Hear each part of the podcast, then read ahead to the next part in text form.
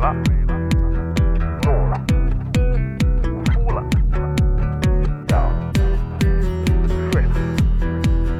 醒了，醉了。在眩晕中寻找真实的自己，撕掉虚伪的外衣，醉眼看世界，你能看到。最后调频，嬉笑怒骂，说尽人生百态；醉怒行喜，笑看身边无奈。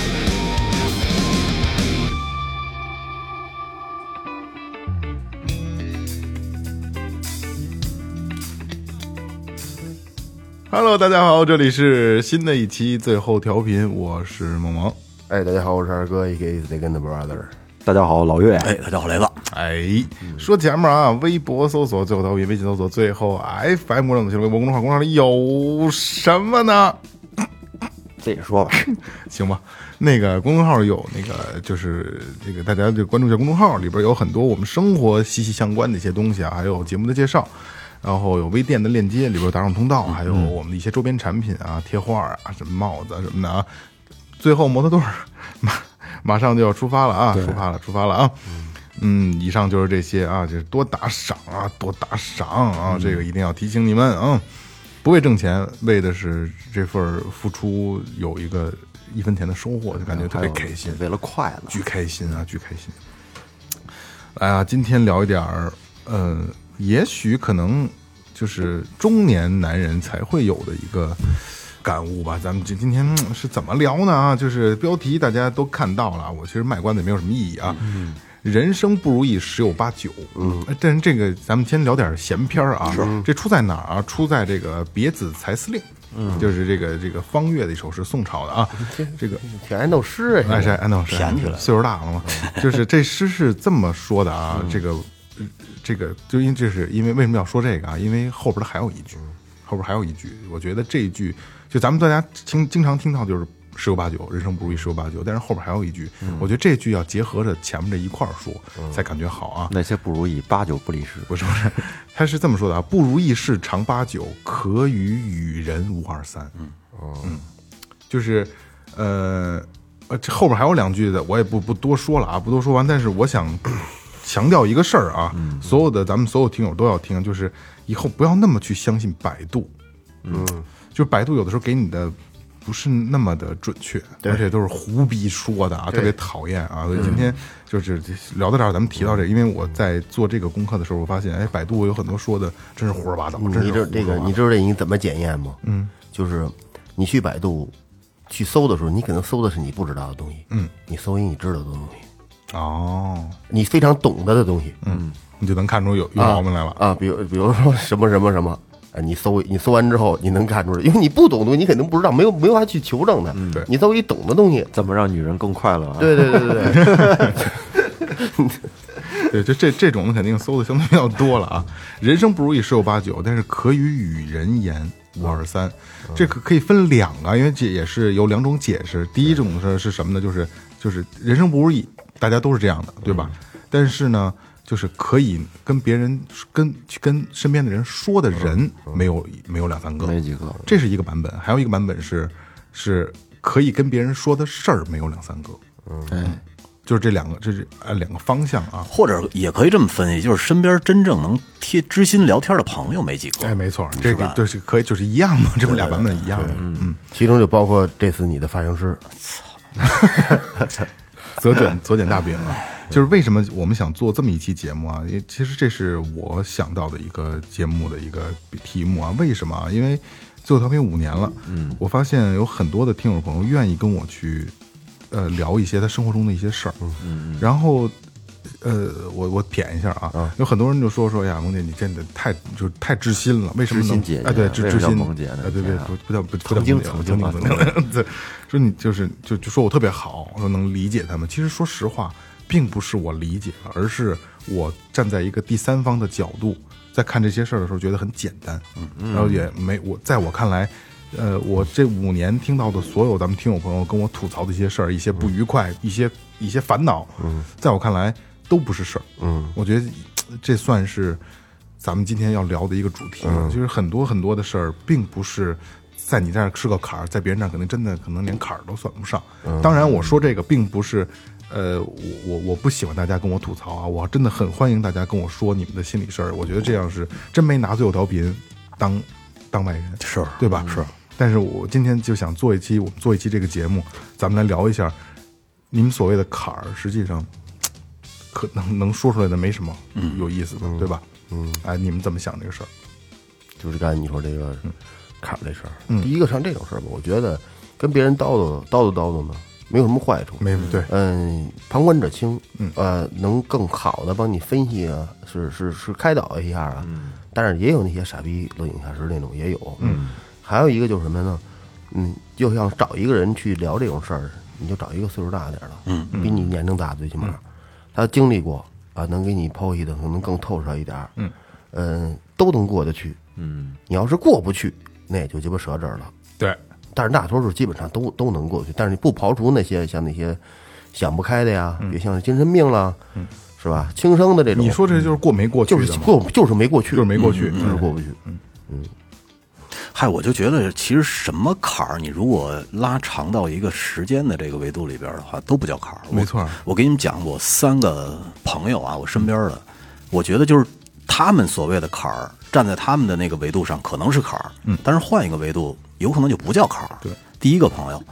做旅游的，嗯，二零一九年开始失业，疫情，对他跟他媳妇儿都是做旅游的，我身边所有做旅游的都 都失业，康辉的，嗯，而且呢有一个小两万的贷款，一个房贷，然后两个孩子，一个孩子幼儿园四千，哦，嗯这就是每个月必须必须的开销，俩人都都失业了。失业以后呢，现在他爷们儿就是拉滴滴，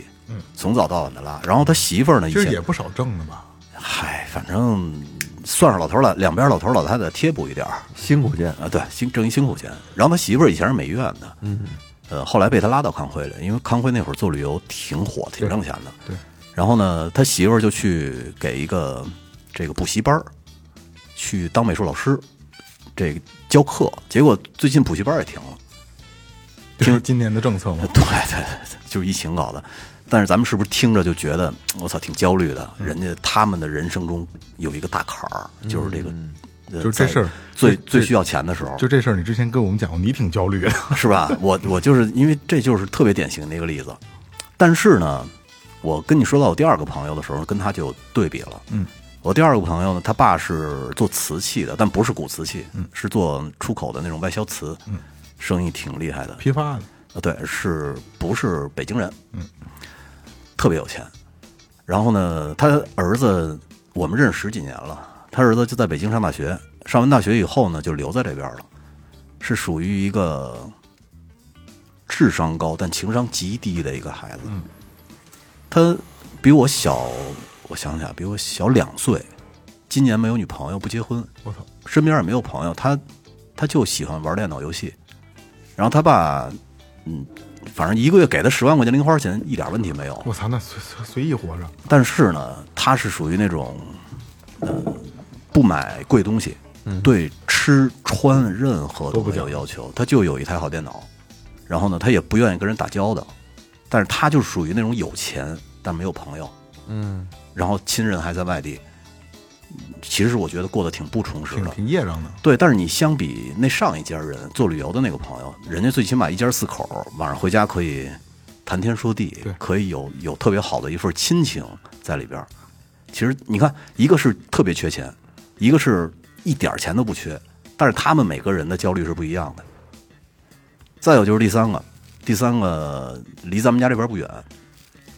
是我朋友的一个朋友，但是我们以前老一块儿吃饭，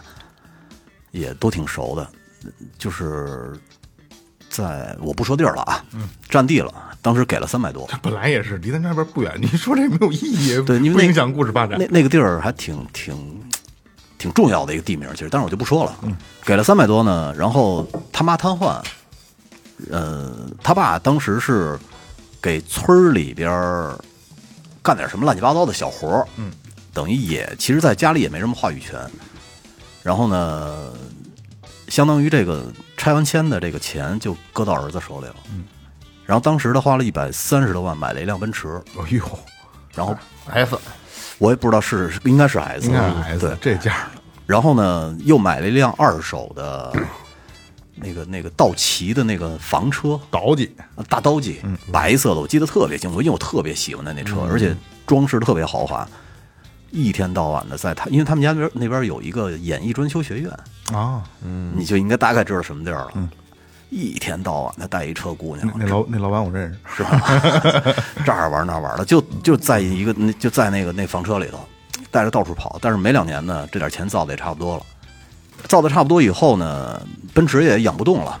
就把奔驰给卖了。卖完了以后呢，他可能最那那段时间变得也特别颓，这个人。后来就想跟他朋友一起做二手车，嗯，呃，二手车生意做的也不是特别好，其实。然后去山东收车的路上撞死了。哎呦，哎呦，这是第三个人的人生。操，我就觉得其实这三个人特别有代表性。嗯第一个呢是嗯很窘困，但是呢所有人帮助一下，他有一个特别完整的家庭，每天晚上回来可以跟跟孩子有一些特别他好的最起码交流是，嗯温暖的，， 对，是温暖的。然后呢，第二个人呢，太冰冷了，呃，对，但是他自己内心世界可能不觉得，可能啊对，是吧？他觉得我没朋友怎么了？我他妈不结婚怎么了？我也不想花钱，我也不想穿好这衣服，性格使然是吧？我就喜欢一个人，在他爸给他买的北京的房子里头，就一天到晚玩电脑，那眼眼圈什么时候见他，什么时候都是黑的。但是他就是特别有钱，这也是一种人的生活。第三个呢，就是由富到败，最后人都没了。就是所以说，就你看啊雷哥这三个故事其实挺典型的，嗯啊，就是哪一个拿出来，对于他们的人生都是一大坎儿。对，嗯，但是他们互相交织起来呢，可能，嗯，这第一个人呢觉得，呃第二个人会觉得第一个人还挺幸福的，因为有家。对第三个人呢会觉得第二个人还挺幸福的，因为最起码人活着呢。对，是吧？对，然后嗯第二个人觉得第一个人挺幸福，可能家里有有家人陪伴，就是啊然后然后第一个人又觉得第二个人你那么多的钱，我够够还对对房贷对对，够没我错养没家错，糊口，所以每个人的焦虑呢，其实是站在不同的维度上是焦虑。你要是换一个维度，它就不是焦虑了。其实说到这个，就是焦虑这个问题啊，就是如果说你人生中遇见的所有的，就是现阶段你遇到的所有的事儿，让你产生焦虑，让你觉得很困惑了，实际上，因为你之前看过一个嘛，就是说，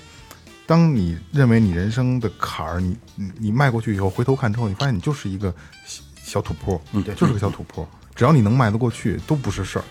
对，关键是得迈过去。对，嗯这个有在迈的这个过程当中，这个是一个非常痛苦和煎熬的一个过程那。肯定啊，这个就是自我调节没调节好啊。对， 对，其实我觉得有些有些时候吧，这可能每个人自我调节能力不一样，每个人可能都会遇到一些或大或小的挫折。嗯，可能平时在上网啊，有时候看到其他人怎么就天天那么快乐，那么那么好啊，那么有钱，日子人过得那么幸福。你说的这就像咱们听友朋友说的啊，说你们四个人感觉真好，这这这对吧？对每天的生活，其实不光看咱们，包括咱们就是说看一些你现在这个直播的这些主播们，对，包括看一些这个这个公众人物，都觉得那那么好啊。其实啊，有一句话好像是这么说的：说天底下的幸福都是千篇一律的，嗯不幸有各有各的不幸。对，其实说起幸福，无非就是那么几几种。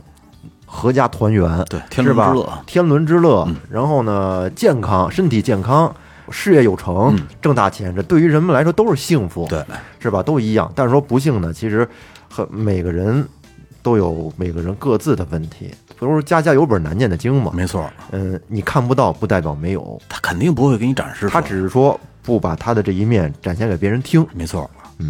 刚才你别说说这个啊，就在咱们录音前，我看了一个，就是我躺沙发上的时候看了一个东西啊，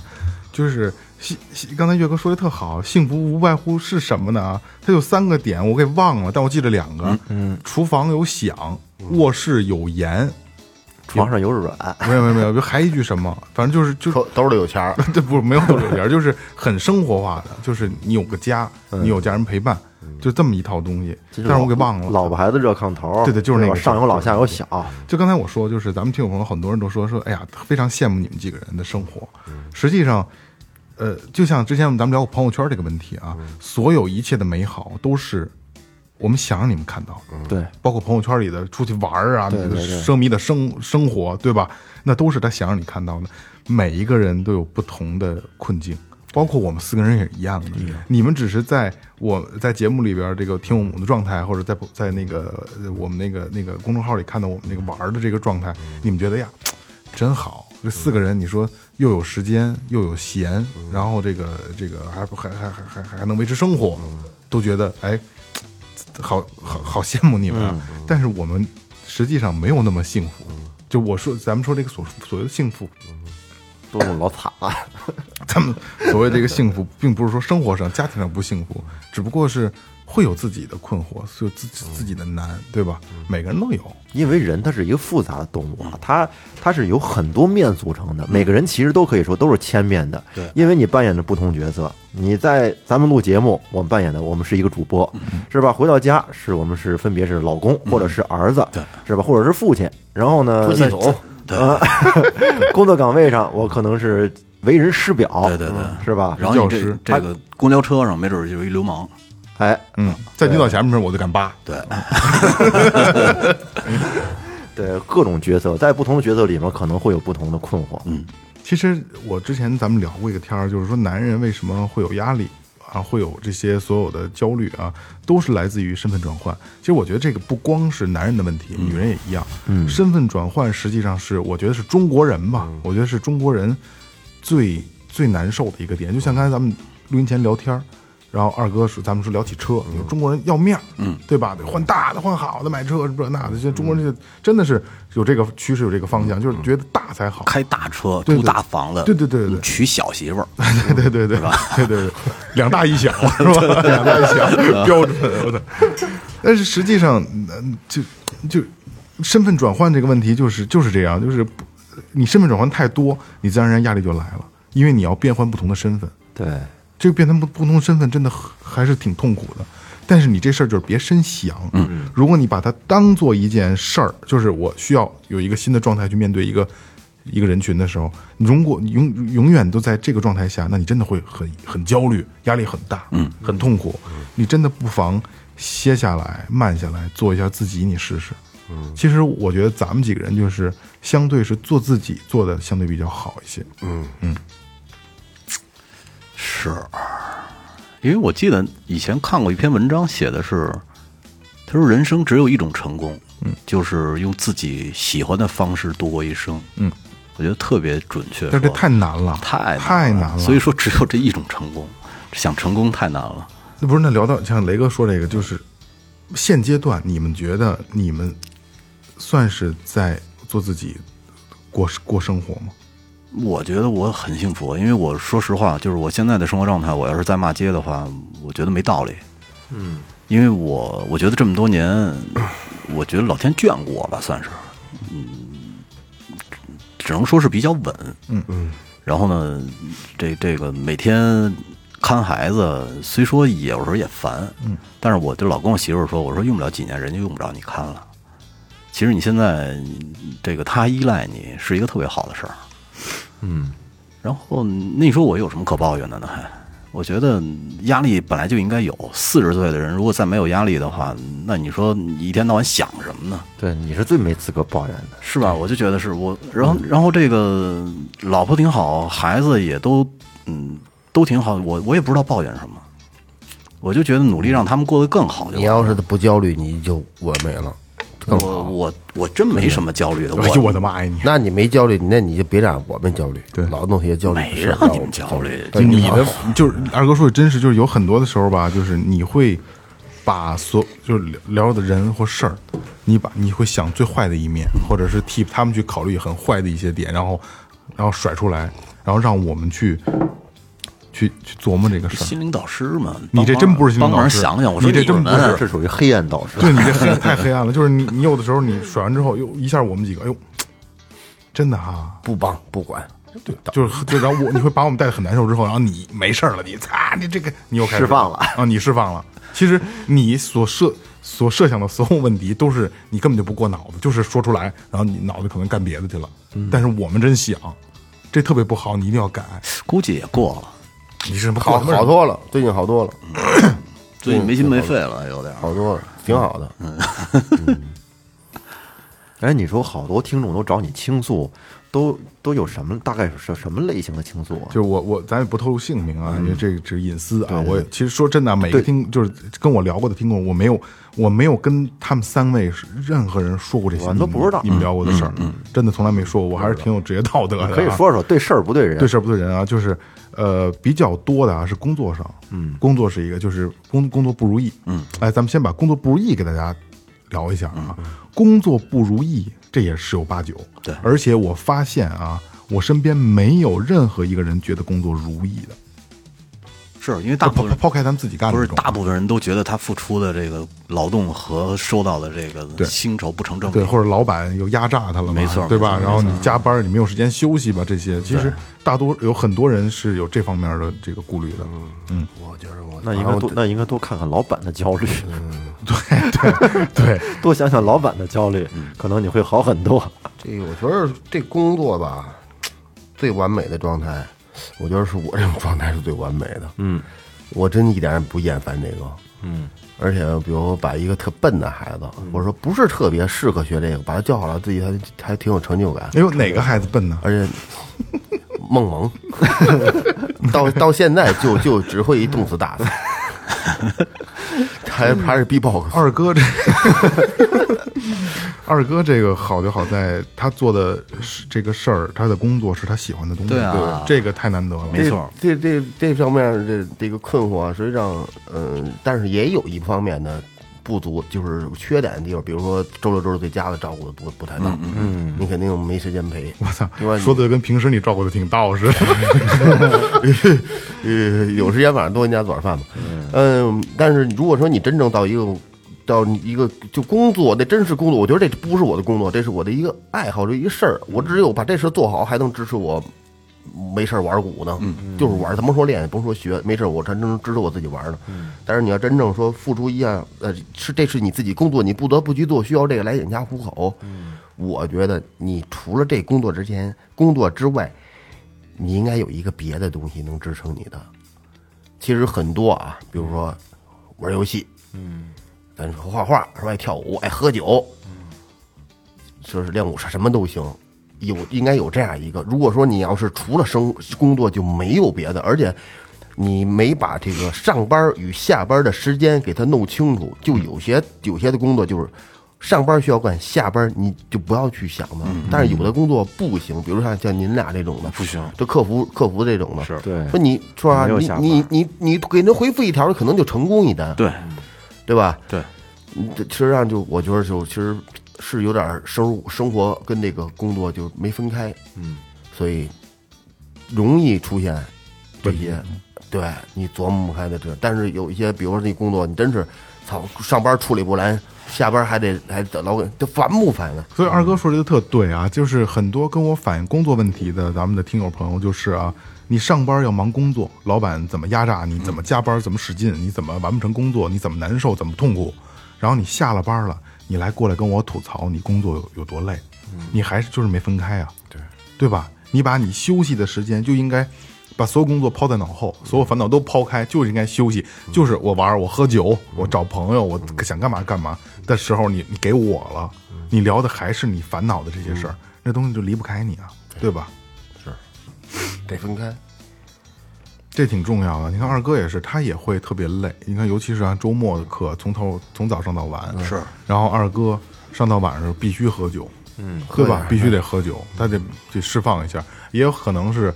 二哥这顿酒呢，他算是一个对工作的一个进，就是烦劳工作一天下来。一个结束，嗯，我拿这个做一个仪式区分感，哎仪式感的给他区分。我完事儿了，我喝酒，喝完之后，我今天休息回家，我睡觉，对吧？嗯对，嗯，有有有有有一部分那说，比如我把这一周就留出一天来，今天我不上任何的课，我就下午我就是玩鼓的时间，嗯，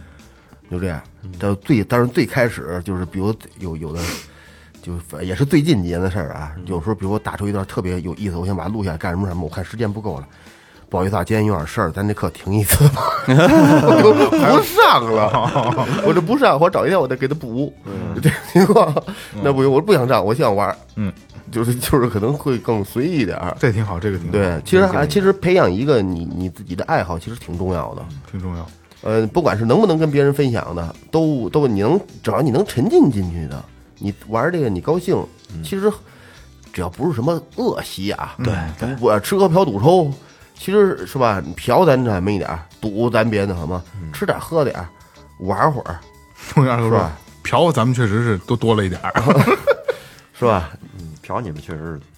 我我都不知道说什么什么叫嫖，也不知是道。不知 道，雷那雷那哥字雷儿咋哥写就呀？是雷哥老说就是剽窃剽窃别人的文章啊之类的，嗯，就这意就思。瞧书，瞧别人书，就瞧完了人家怎么写的，你就给剽窃 一下。瞧瞧毛书，所以哎这个我觉得是在呃面对工作上的一些烦恼的朋友，我觉得大家要借鉴的啊，就是真的要工把工作和生活分开。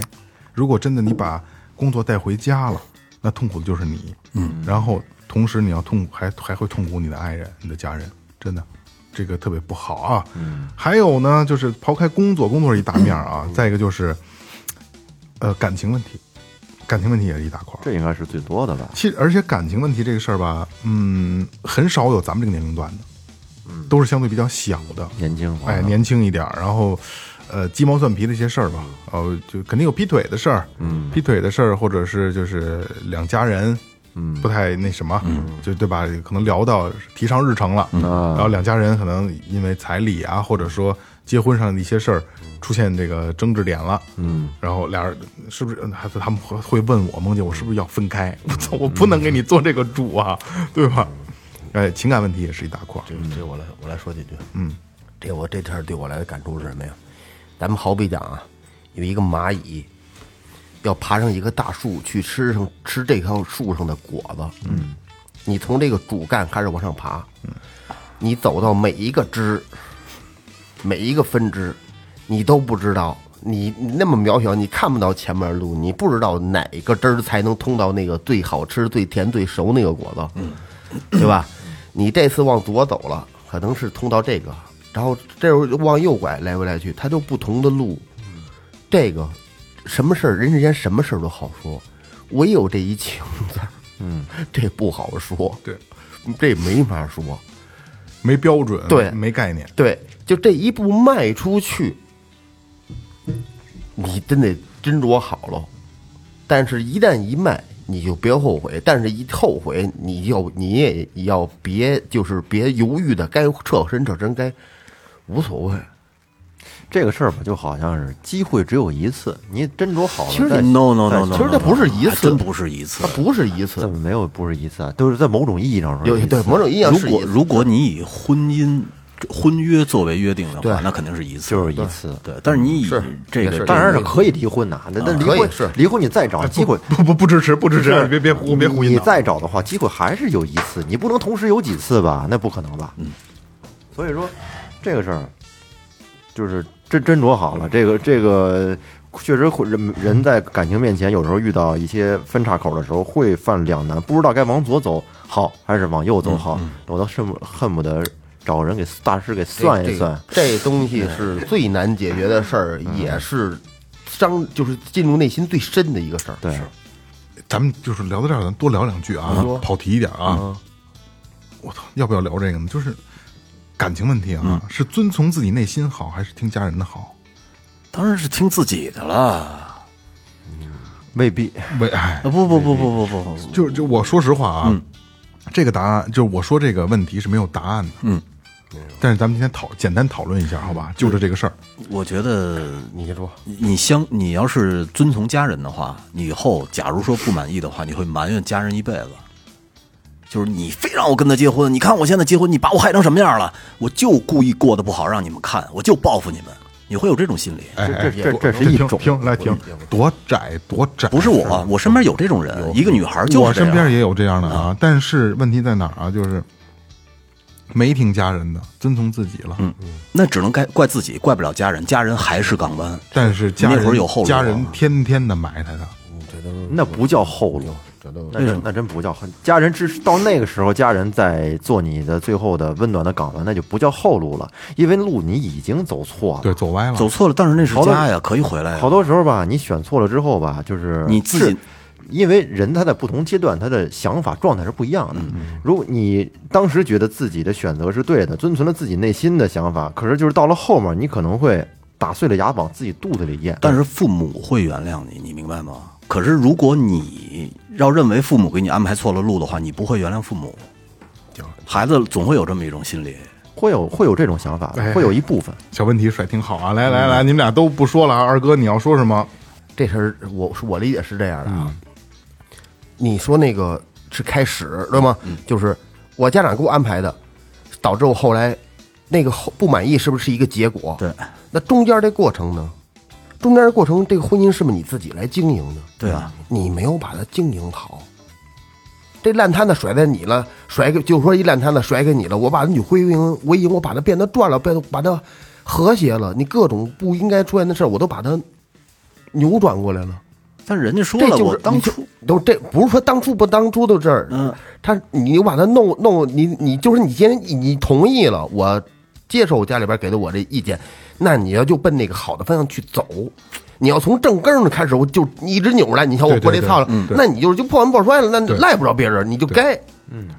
而对吗？就是我说的我说没错吧？我觉得二哥说的对，为什么雷哥你这个上你这个那个思维主导就有问题？你上来就就是有问题。我跟你说一个我真实事事儿啊，聊起感情的多聊两句啊，今天啊不好意思啊大家。我一个姐们儿，呃，没听家里劝，跟现在老公好了，有孩子了，孩子四五岁了。然后她老公呢，家庭条件特别不好，农村的，嗯，然后这个女孩呢是是是这个城城市的，家庭条件还不错。然后结完婚之后呢，老公不又不在一起生活，因为要需要工作，呃，在很远的地方，嗯，家里的什么事儿都帮不上。然后这女孩她妈呢，就是得空就得数落这孩子女孩几句，嗯，就是你看当时不听我们的呀，一直在数落，就啊就是一直在数落啊。然后这男的回来，过年逢年过节得回来呀，然后在他们家住啊，就撂就是他妈直接他爸他妈就撂脸子，就不给他好脸瞧。嗯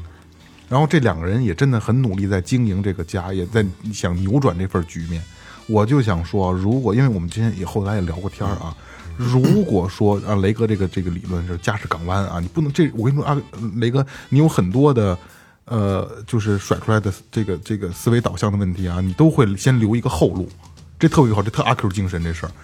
家是港湾，如果说，因为我跟那女孩聊过，如果说突然有一天这男的爆发了，为什么这么对你们家为什么这么对我，或者这女孩爆发了，咱他妈离婚吧，这才是破罐破摔，就是你那个方向，就是我就不好好过了。离完婚之后，那这他那那你说那他是不是也得反过来埋怨他父母一辈子呀？他他他埋怨他父母什么呀？人家是遵从内心了呀，而因因为他父母拆散他们两个人，啊人俩人挺好的，他父母不就是叨逼他姑娘来的吗？不光刀逼，就是那男的回来就给脸瞧啊那，是话里话外那都是不他好听。父母操蛋啊，只能说不是不能这么说，你不能这么说。因为人都结婚了，这是姑爷，姑爷又没犯什么错儿，仅仅是你看不上人家，看不上人家的地位，觉得家庭地位悬殊，你就给人撂脸子。不是你不能这么说，因为就是咱们这，因为是这这问题主，我开始提出这个问啊题，并没有说有这么多条件啊，但是咱们说就是咱们就是就讨论这个问题，不是，我就觉得，我就觉得是我以父亲的身份去考虑过这个问题，我会遵从孩子的意愿的，我不会，嗯，就是给他设定一条路让他去走。我觉得，嗯，因为我这个很多问题，你自己自己的路怎么走，你自己去承受。那就像我然后二你犯了错误就，等会儿就像我跟二哥聊过这个问题，二哥就说，因为闺女也大了嘛，嗯就我说如果操搞了一特操蛋的，你怎么办？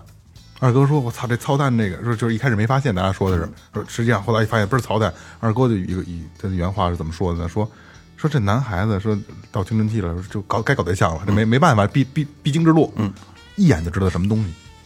那如果你闺女搞对老老大，搞了一个一眼就知道是操蛋手，嗯，这这孩子没好，嗯，怎么办？你还遵循你闺女的，你还没问题，我遵循你这个招我。不是我我我只能是说我遵从他的意见，我不可能强拆他们。你哎，我跟你说，咱们小的时候也不是好东西。不不是这样啊，那是这样你， 我还我还行，我还行，我还行。就是我为什么我今天为什么刚才有甩这个问题啊？咱们是我想是这么聊啊，大家其实其实大家都已经各抒己见了，我觉得一半儿一半儿这个事儿，每一半儿都在在在分另一半，嗯，也就是什么呢？就是你需要遵从一下内内心自己的，就是你首先你得喜欢，嗯，再一个就是真的是家长觉得没有问题，家长觉得哎挺好，可以，这才对，就是你你作为家长的话，你可以提示他，你说我觉得这孩子有问题。那你然后我就爱他，我就得跟他好，哦是啊，你在那种情况下你拆不开，拆得开。你哦这种这种这这太难了我觉得哎，这这这这种东西都不能假设，这这是这样种假设啊，不了是这样你可啊，能就是嗯遇到问我操蛋不操蛋，嗯，我混蛋不混蛋，嗯嗯，我当时就我吹个牛逼啊，嗯，有的是女朋友，是我妈都会，我就是年轻啊，很年轻啊拿，我棍妈儿扒拉着选，都会跟我说这个真的不行，嗯，然后我真的听，嗯，我真的听，就但是我这个听啊，是是也是一半儿一半儿，和刚才我说那个，因为我真的就是因为你大了以后，我再去回想很多前女友，是真的就是不太行，不是过日子的人，咱们俩性格明显不一样。我爸妈跟我说的那些，我一律不听。而且因为这个，我跟他们吵过好多次架。我就喜欢啊，你你们不用跟我说这，我心里也有数。所以他们说什么我也不听。我可能从小就这样，所以我也不希望我孩子嗯按照我的路 去走。那听众朋友们都知道了吧？不是因为年轻的时候，你可渣能会渣渣渣雷你，年轻的时候可能会犯各种错儿。这我觉得所有人可能都是这么走过来他这的。是你只有经历了以后，雷哥这是给自己犯我错们找都找没借有，我口呢们。我们都没有，我没有啊我没我有，我没放有没有这么年轻过。 犯过错，我 我年轻时候犯过很多错，但是我经历了，我知道我要什么了，所以现在很稳。因为你刚才你一开始你就上来就说，你说家是最后的港湾。对。那那如果说你上来就看，呃比如说老岳，嗯，操，你看这，我操，这也不成，这八五就堂子呀，是吧？嗯。然后嗯闺女说不行，这别别说老岳是闺女不合适啊，就这这男孩就不行。嗯。然后你你跟闺女提了，你说嗯我觉得，我觉得稍微差点儿对对对，闺女说不行，我就我就喜那欢那呢。你就搞呗。那真的，那伤害的是你闺女。是啊，但是这个路是他的呀，他成年了，你不可能看他一辈子。这有点儿，我觉得你就太嗯有点嗯太不负责任了。不是你太不负责任了那你觉有得点太欧美了。你感情的问题，你能一直把持住吗？你怎么就觉得你认为好的？这事那儿特也有意思啊，那也要尽量地可能是去这引导是我下边说的就是屁话了啊，嗯这就是你需要在人生这孩子人生路上需要去引导他，对就是你可以有自我的自主思维，嗯，但是你家长的意见你需要听，你可以听一半儿，或者你听三分之一就都可以，就是告诉他们，你但是听你得你得确保他听嗯你，听三分之一跟没听一样。不，拿这你拿做决定的还是他我。我为什么今天会甩出这个问题，而且我会聊出这个这个这这个模式啊？嗯因为我就是听三分之一的人，我我真的觉得我就是我肯定绝对不算听话的，但是这三分之一就是父母在我的人生路上给我的一些意见，我听这三分之一，说实话啊，当我回头看的时候，没有错的。我跟我媳妇儿领证我都没跟我妈说，回去就是我就全部都弄完了以后，我跟我妈说，我妈那证领了啊，完了一句话就搞定了。你知道这个 女女孩儿啊，找男朋友啊，其实她往往这个，她不单单是冲着自己一时冲动去选的，她很多时候呢，她是从小到大一个一个家庭家庭从小对她的一个观念上的会有影疏导，会有影响一个影响。她很多时候呢，会照着自己的父亲那个样子，哎呀那就是那完了那那完了种那完了去去选，你知道吗？很多女孩儿真确实是这 样，嗯她会以自己的父亲为一个参照。回头回头你可以带秃瓢儿回头。哎，我跟你说，其实我们俩的姑娘要是真是找一个我和二哥这种的爷们儿女婿，我们觉得太好了，那就还有什么比这好的呀？哎，这个时候我操，就是不是二有哥点你太偏了。啊你，你能认可吗？ 你你说你自己甭管，你甭管 我，你别给我那算这套。不嗯不不，这套我来拴啊！来一个一个问，先问我先问你啊，就是你肯定二，现在雷哥是认为，如果他闺女找了一个跟雷哥一样的人，他觉得是很完美的。对，啊，二哥，如果你呢？你觉得你闺女找了一个，你一看，哎呦操，这小子不是年轻时候的我吗？嗯，这以后跟我肯定一一个一个揍啊！行啊，VP 你不是你觉得行吗？行能处，行，因为我们都是属于顾家型的，这挺靠谱啊你别看瞎逼折腾，该折腾。这是你自己夸你自己的吧？那是啊，挺靠谱的。你也不瞎玩儿不瞎弄，是啊，是穿也不不不什么。这这我没法也假不设，是因为咱因为咱俩不不是对，不是女孩，没法去设身处地的是吧想啊，没法去这么想。其实那这个我也问问您俩呢？他没法想，他不是俩，你人可以啊啊，，不是就带回这个，你瞅这不灵啊，这个这这这瞅这这露着沟就来了，给给老公公看沟呢。可能呃，这就是男女爸爸，你看 就这一个是呃男女的教育方式可能不一样，因为可能啊，因为 对于男孩的教育是尽量少去伤害其他的女孩子，对对，啊，对对对， 没毛对没毛病啊对吧？尽量不要去对伤害其他的女孩。但是我觉得啊，因为我的教育方式就是我听了我们家三三分之一的这个这个选择的嘛，我觉得我会把我儿子也教育成这样。嗯那你我不嗯错，不是，这真的就是因为我觉得我我的人生没有什么不开心，对吧？肯定也有嗯啊，但是相对来说还是比较稳。呃也没有稳吧，反正也也起也有起落啊。就嗯其是实能能听三分之一的话，我觉得已经是很很不错的。因为为什么我会这么说啊？因为我有很多没有听的建议，到今天我是后悔的。我也是，当我真正长大成人，我是后悔的。其实应该听，而且就是我为什么为什么刚才像我说的，就是父母给你的建议，大多数我觉得百分之八九十吧是没有害你的。对，但是会，但是会很保守，你知道吗？保守点不好吗？不好，其实这个事儿啊，我跟你们说缺啊，乏激情。这个争不出结论来，为什么对对呢？对因为对对对这个事儿，它对于一个人的自己自己来说，它都是矛盾的。对因为你在你二十岁时和你到了你三四十岁的时候，你自己前后已经产生了一个对立的矛盾了。没错，因为你你在了到了四十岁，像咱们这个岁数之后，其实已经会把青春期，会把年轻的时候很多东西已经否定了。而且我跟你说啊，老岳，就是你媳妇儿跟我媳妇儿管孩子的方式都不一样，不一样你你媳妇儿纯散养，不不，散养你媳妇儿才纯三他养啊媳妇儿不不她散养你问他你媳媳妇儿才他纯媳散妇儿养管作业吗？你问问，根本就不管。啊这作业不不不不是我觉得不是不不是，他不是说是刻意的去不管，就是为了散养而散养，他是就是这这确实没什么可管的。所以说孩子就特别自立。不是不是不不不是不是不是，这个自立可跟管不管没有关系。对对那我觉得跟性格有全关班系第一，就是啊年级都挂牌证明，有什么可管的呀？你哎，你能想象到吗？年级挂得上全班第一，啊他把八女澡堂子那怕什么的呀？多寒碜呢！嗯男男孩儿男孩儿只唱随骂，真的，这确实是。我跟跟跟就父亲没是关系散养这问题啊，你们家才是散养的。我们哎家我媳妇儿管的太散碎了，你就挺散养的了，对你你你你们家才这都散养上车上车顶上坐着去了。对你你真不觉得你们家才散养呢？那就琐事，那都是 我操，这是琐事是吗？在车顶上玩会儿怕什么呀？就是有很多， 就是你很多你不建议的一些事儿，实际上挺重要的。你是没看见我媳妇儿跟家天天嚷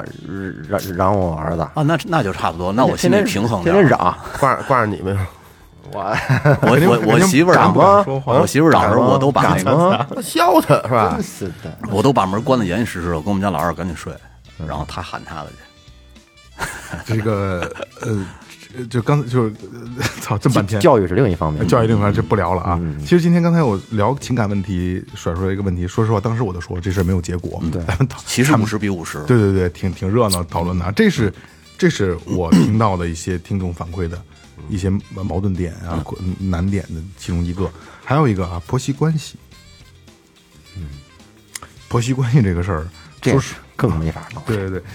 呃，这个我觉得这个问题啊就是留到二哥说那个话，就是会说的不是会听的，你需要会听，因为每个人嗯他跟我复述这个故事的时候，他会有带有主观意识，对对吧？所以说那嗯我一听，那肯定是婆婆错呀，嗯一般都是婆婆，咱没咱没有那么岁数大的听众啊。 婆婆错，但是实际上你真的去理智分析，没有对错，你知道只是立场不同。我发对小，我发小的一个媳妇儿，就是呃南城的那媳妇儿，那那姑娘吧，就是从小其实就有点儿娇惯在家里边儿，她妈特别惯，但是她爸还行。然后跟我媳妇儿搞对象时候，就是老爱发脾气，嗯，然后结婚了以后呢，就动不动就往回家跑，这没没管过来就是。然后，但是他爸就是属于那种，他只要回家了，立马轰回去，回去挺传统，挺传统。不问你们对错，挺传统回去自己事儿自己解决，别往这儿跑。对，哎呀，当时我就理解不了，因为我当时也刚有孩子嘛，嗯，我就说我操，我说这这女儿怎么跑回来？你应该安慰她，问问这怎么回事儿啊？从来不问，嗯，所以这个你说，那那你作为当爹的来说，这是对呢还是错呢？没错，自己去磨合这东西。刚才我说了是经营的，你的关系，反正两个人都需要经营。你你你你，他这个就俩就跟俩俩俩俩这个球似的，不是说俩球，俩这个方块齿轮，嗯，俩齿轮，它就是有角有什么，你得能合窝才能转动起来呢。那你要这儿大，你弄一圆圆圆圆的角跟那方的角，你肯定合不到一块儿。这什么时候把你这，要不然你把他那磨圆了，要不然他把你咬咬合好了，对他把你弄弄弄那什么了，这才叫才叫那什么，没有个十年八年的没戏，所以有点这种这种事儿是正常的。其实这这是正常，只不过当时你那一段儿你要过不去，那 就只能离了。你想办法让他过去，对你多过几回，后来就好的多得多了。婆媳关系，你说，我觉得最简单的一个一个解决方法就是能一块儿带多带，带不了就少带，少带多尽量减少这些婆摩媳擦。关系最好的处理，你还往一块儿扎，你不爱瞅的，天天鸡巴还还往那块儿扎，别扎了。就是冷处理，别见面儿挺好。就是尽量的是减少见面的次数。对，因为大家立场不同，你作为母亲母亲来说，跟这个媳妇儿从小也也没生养过，嗯也没什么关系，就通过儿子结婚之后，你说就。跟跟这个儿子就跟媳妇儿就住一块儿，就离得那么近，是吧？当妈的，其实她心里肯定有一些不平衡，是，要不说所有的儿媳妇儿都恨不得给这婆婆送当兵的那儿参军去。啊，然后这当媳妇儿的呢，她觉得你这孩子，你你自己老公，然后呢，天天的老是跟小孩儿似的，老是老是跟妈妈这个妈妈那个的，看着就烦啊就是那种感这觉。是立场立场不一样，对，所以说就是什么都他妈不听我的，你妈说什么你听什么。有些人可能看到一些媳妇儿就会有那种感觉和谐相处特别融洽的案例，是吧？处的特好，都是电处得视里的我觉得我觉得都是都对，都是电视，都是电视里其实这都都是演呀，都是演的都是演的，搂着贴着有头，妈少这个有妈少那个的，太少了，你肯看定有极少极有少，你看我我身边要不然就是演出来的。我身边有，就是媳妇儿和这个婆婆处的真是关系特别好，就真就跟亲娘俩似嗯的。那个，然后媳妇儿也孝顺，但是但是姐呢，儿俩似的，那是怎么说呢 但是啊，但是我我一直觉得就是应该以他们为榜样，对，嗯是吧？但是后 来突然我听到一个消息，这个这个女孩儿和她老公离婚了。哎呦，感情不和，离婚了。嗯嗯然后呢，她媳这个她儿子已经再婚了不，是你感觉还挺开心的，人家离婚了，你刚才说了两就遍，说真的怎么回事呢？离就是你甭管怎么回事儿，你处的再好，离婚了之后就没有什么关系了。对啊，就是路人了嘛。所以说处那么好也没没多大用，所以就是演的嘛，就是逢场作戏嘛，把这场戏演好了也也可以，是吧？不好演，反正不好演，嗯，因为这个岳哥说立场问题，对，我觉得不好演就不演，就是该怎么着怎么着就完了，嗯懂点理儿就完事儿了。也该怎么着也不成，你这打打起来了呗。挑就互因为互相都会挑彼此的毛病，而且他年龄段还还有还有代沟呢，对各自的生活习惯也看不惯，对，是吧？所以别生在生活方式也就不一别样，在一块儿了就完了。离离远点儿挺好的，这点挺好。相敬如宾。嗯而且特别是这个这个，既然都成年了嘛，也都独立了，没房子出去租个房，也别跟老头儿老太太别天天别腻在别一一块起儿。最好的方式就是不要一块儿住，周末带孩子回去，哎，大家热闹一下挺好。周末晚上该回家回家。对，对，就是住的就是越待的越多，问题就出现的越多。没错没错。这哎，咱们就不探讨，就是呃，以上啊，基本上就是听到我我听到最多的听众的反馈的一些问嗯题。但实际上，你看今天聊一下，大家都不会觉得是太大的问题，因为每因为这是你当你你走过这段路之后，你回头看的时候，每个人都会发生，每个人都会出现，对是吧？实际上，作为一个第三方的来这个眼光来看待这些事儿的话，这事儿不是什么事儿，就是一小土嗯包。你跳出来看的话都是笑谈，但是自己过的时候他妈老过不去那劲儿。其实都算一些生活中的小坎坷，对对是吧？但是我还是要说啊，我我还是愿意大家来找我们分享的啊，哎没而错嗯且我不我真的没跟他们三个人说过，我就因为我觉得，首先是你对我的一个信任，然后也是对最后调频的一个认可，嗯才会跟我说这些事儿，非常感谢你们啊，非常感谢你们，欢迎欢迎啊！还有啊，咱们嗯，你们还有什么觉得？呃，身边的一些事儿啊，或者听到的一些故事比较不幸的，咱们今天来来来来来来解析解析。其实啊，你看，咱们今天的主题是人生不如意十有八九，其实就是坎坷嘛。咱们刚才说那些，我觉得还不算特别坎坷的，真正的一些大坎坷，真是那种真有那种命运非常悲惨的人。你你像我觉得像人生中，你比如说这个亲人逝去，这种丧父丧母，这种很容易，其实就是这是一个大坎儿，对是吧？对。然后呢，下面我我给大家说几个，说几个我我听来的啊，我听来看来的，就是一些真是特别坎坷的人，大家听大家听一下吧，可能会就会觉得释然很多，自己那点事儿又算什么呀，是吧？有一个女孩儿，她说她感觉她的命挺苦的，就就跟演电视剧一样。嗯，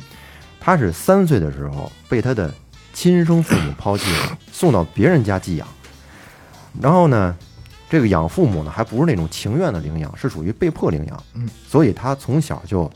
属于是被打被骂。嗯，然后养母对她十分苛刻，因为她不是亲生的。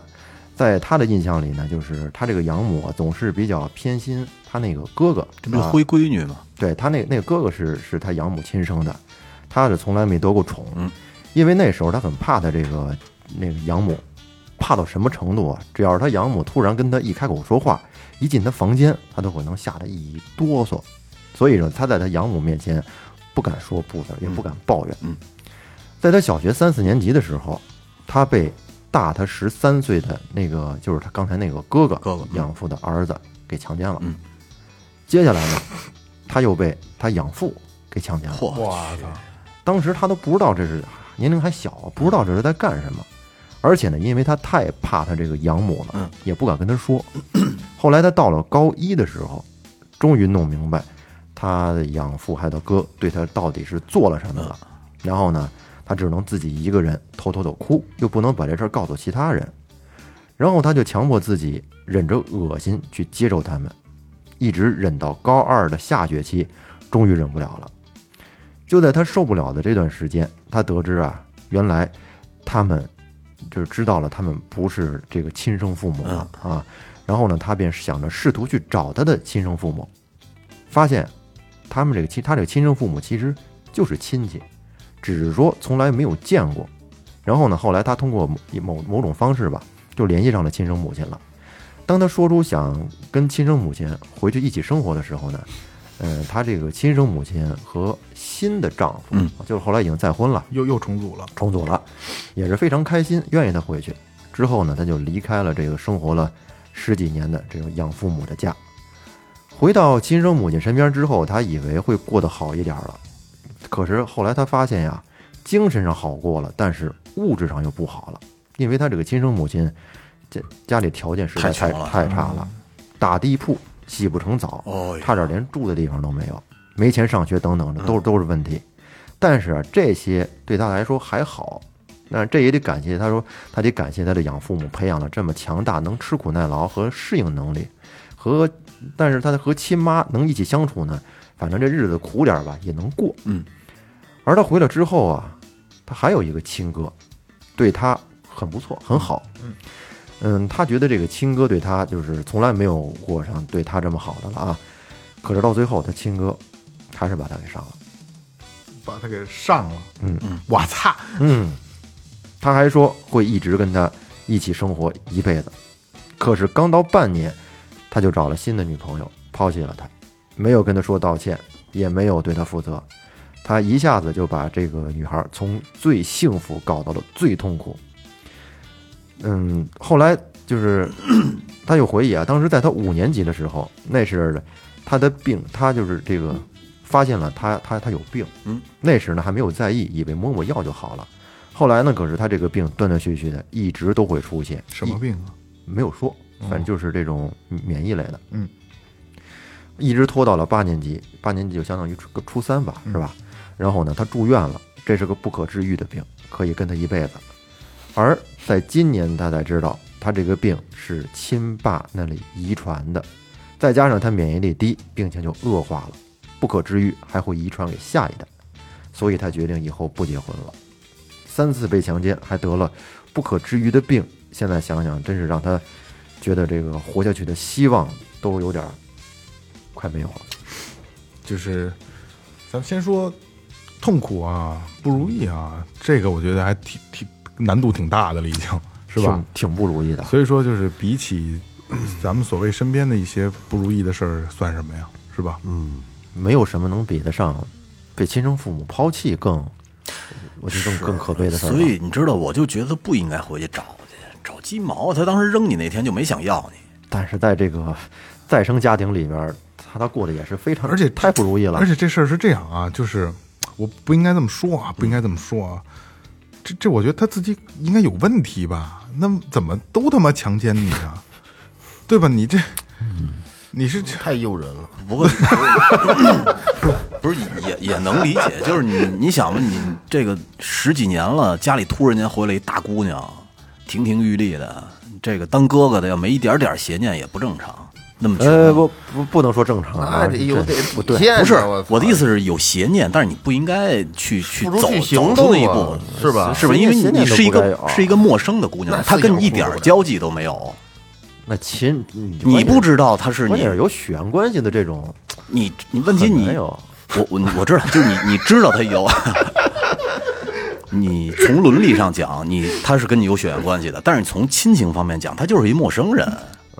你没见过他，是不是？他突然间就回到回了家了，跟你一块儿住，天天跟你一起生活，那那感觉肯定怪怪的我。觉得啊，就是咱们抛开不如意啊，嗯凡事两面性。这女孩肯定有她自己的问题，真的是吧？而且我虽然我不应该这么说，但是什么事儿真真的，咱们就掰开了来聊的话，真的是我这这她太巧反正了，命也够苦的。命确实够苦的。嗯苦命孩子，也没说跟灰姑娘似的嘛。但是说灰即姑使娘没挨咳呀，即使命运对他再不公，但是现在他还年轻啊。嗯，反正如果要说就这么就是堕落下去，这辈子真就完了。我觉得逃出去其实最好了，最好的方式对，就是离开这个家，嗯然哪后个家都不要重新组织以后组建自己的家对，庭，出去。自但己是生活。但是现在的唯一的问题就是他没有经济能力，你知道吗？太小了哎还。小，太小了，高中生，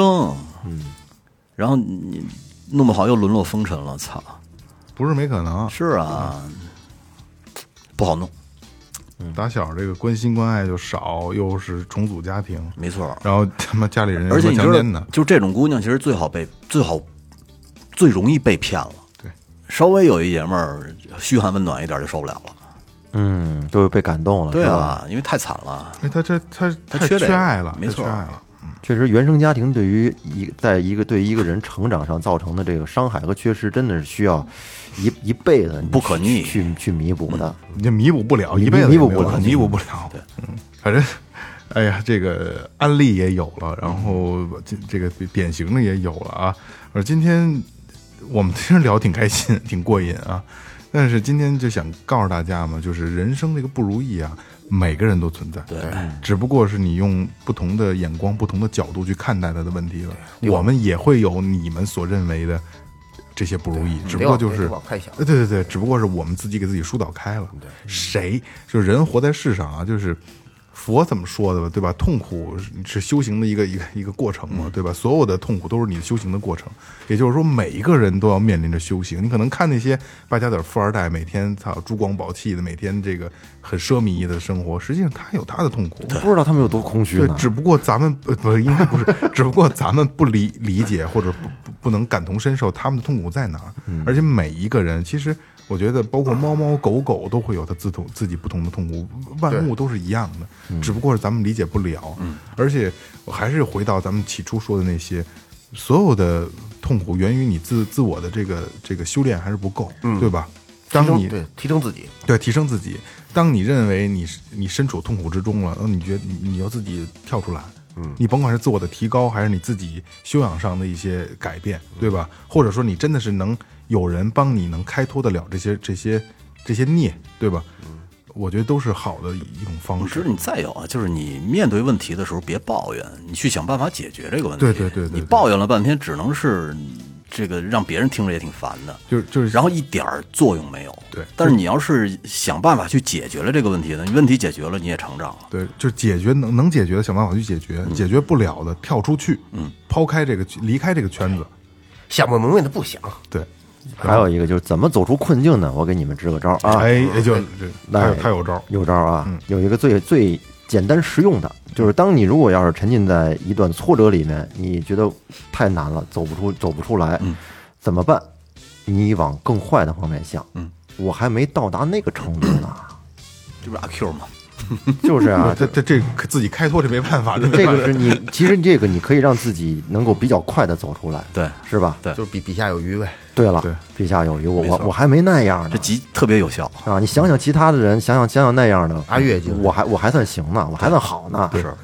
这这是一个在这个这在这种问题解决上，这是一个好的选择啊。但是在其他的还是往高里看、啊，对，这这把个目标定高一点反。对于对于咱这这只是针对于挫折啊，如果对于其他方面来讲，这有点不太上进了。还是往前看，往往上看比较好啊。嗯，所以说人生不如意十有八九啊。如果你你的不如意你真的抒发不出去，找最后调频，好吧？嗯以后看看我不行，轮岗制，我就要不然我自己受 不了太 多。老岳说那其实就跟什么呢？就是你看那那哥们儿那鞋特好看，但是第三个人特羡慕你有一双，你有两只脚，哎，是吧？ 嗯，那其些实那些没脚的呢，那鞋都穿不对上。同样三个人，你觉得我操那人那鞋太好看了，我怎么就没嗯有啊？我怎么就买不起啊？但是另外一个人看着你，你有两只脚，你很健康，对你说我婆媳关系处不好，你你想想那些连媳妇儿都娶不上的呢，就是啊，没婆婆的 呢，多孤独啊！是行吧，那就这样呗。人生不如意十有八九啊，希望你们可能有不如意的事，我也不希望你们有啊。如果需需要的话，最后调频永远在你们身边，好吧？希望你们都快快乐乐的。嗯，对，这里是最后调频，感谢每一位听众，拜拜。拜拜。拜。